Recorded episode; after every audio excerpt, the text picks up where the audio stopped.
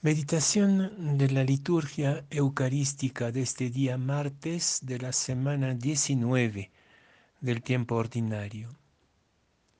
La primera lectura es sacada de la, de, la profecía de Ezequiel, capítulo 2, desde el versículo 8 hasta el capítulo 3, versículo 4 y el Evangelio de San Mateo capítulo 18 versículos 1 a 5, 10 y 12 a 14.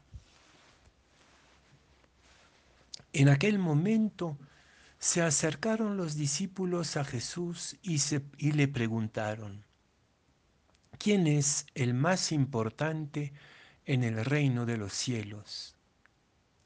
Él llamó a un niño, lo puso en medio y dijo, les aseguro que si no vuelven a ser como niños, no entrarán en el reino de los cielos. Por tanto, el que se haga pequeño como este niño, ese es el más grande en el reino de los cielos. El que acoge a un niño como este en mi nombre, me acoge a mí. Cuidado con despreciar a uno de estos pequeños, porque les digo que sus ángeles están viendo siempre en el cielo el rostro de mi Padre Celestial. ¿Qué les parece? Supongan que un hombre tiene cien ovejas. Si uno se le pierde, no deja las noventa y nueve en el monte y va en busca de la perdida y si la encuentra, les aseguro que se alegra más por ella que por las noventa y nueve que no se habían extraviado. Lo mismo su Padre del cielo. No quiere que se pierda ni uno de estos pequeños.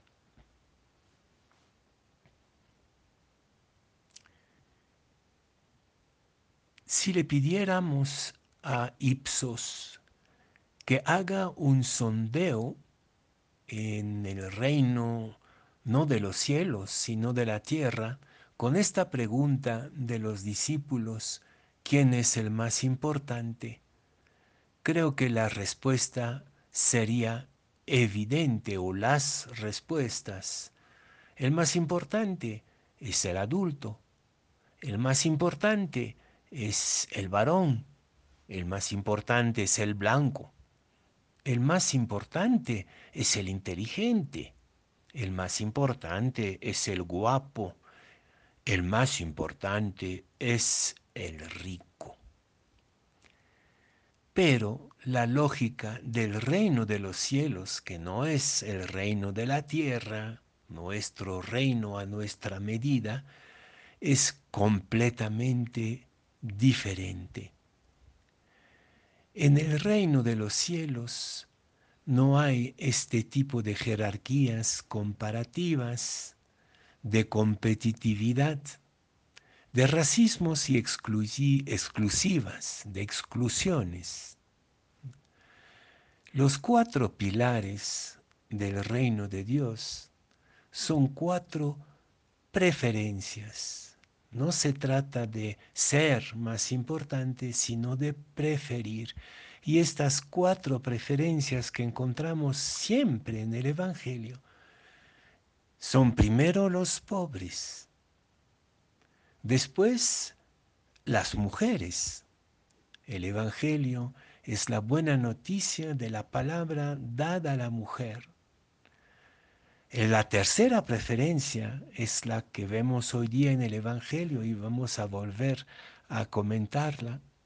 Es la preferencia por el niño y por la niñez. Y finalmente la cuarta preferencia es la preferencia por los pecadores. Yo vine, vine para los enfermos y no para los sanos. Y vemos que estas cuatro preferencias tumban completamente nuestras jerarquías de importancia, esa lista que hicimos al comienzo de los importantes. Ya no se trata de estar en el centro de la ciudad, en el centro de la sociedad, sino de estar al margen. Las cuatro preferencias nos hablan de marginales de la sociedad de los importantes. La opción preferencial por los pobres se ha vuelto una opción de toda la iglesia, como dijo San Juan Pablo II, eh, pero ya es el eje, eje conductor de toda la Biblia, que lo habíamos olvidado en algunas épocas de nuestra historia creyente. La opción por la mujer es algo totalmente inédito y revolucionario. La preferencia por la mujer en el Evangelio empieza a tener eco hoy día gracias al movimiento de liberación de las mujeres, a la reivindicación de una presencia nueva en la humanidad de parte de las mujeres. A los pecadores la iglesia siempre los ha tratado con misericordia, a veces con limitaciones, pero los enfermos, los que se marginaron por haber errado en el camino, sí siempre han sido los preferidos. Es el sentido que da Mateo a la parábola del buen pastor, de la oveja perdida. El reino de Dios entonces es el reino de los marginalizados, de los perdidos, de los excluidos, de los que no tienen voz. Pero la categoría de los niños ha sido prácticamente olvidada. Falta todavía una verdadera teología de los niños y de la niñez, porque aquí en el Evangelio de Mateo hay como dos insistencias. La primera es que el más importante es el niño, el niño como tal. Y no hay que perder a estos niños y no hay que escandalizar. El niño es el corazón de la comunidad cristiana. Y la segunda invitación es que nos hagamos como niños, que volvamos a la vulnerabilidad, a la marginalidad, a la disponibilidad a la vida, que es lo propio de la niñez si todavía no hemos comprendido qué significa esta centralidad del niño, porque en nuestra sociedad siempre pensamos el niño en función del adulto. La niñez no es un estado que valoremos en sí, sino en función de nosotros. Hay que formarlo para que sea un buen adulto, hay que darle valores, o bien lo consideramos como un juguete del adulto nos reímos con él, qué bonito, qué simpático, pero siempre lo vemos en función del adulto y últimamente estamos horrorizados por estos adultos que de manera enfermiza abusan de los niños. Esta calamidad, catástrofe del abuso a los niños nos lleva a repensar el lugar del niño, ya no en función de su futuro adulto, sino en función de sí mismo. Lo que nos dice Jesús es que es el niño por sí mismo que es buena noticia. ¿En qué sentido el niño en el corazón de la comunidad es buena noticia?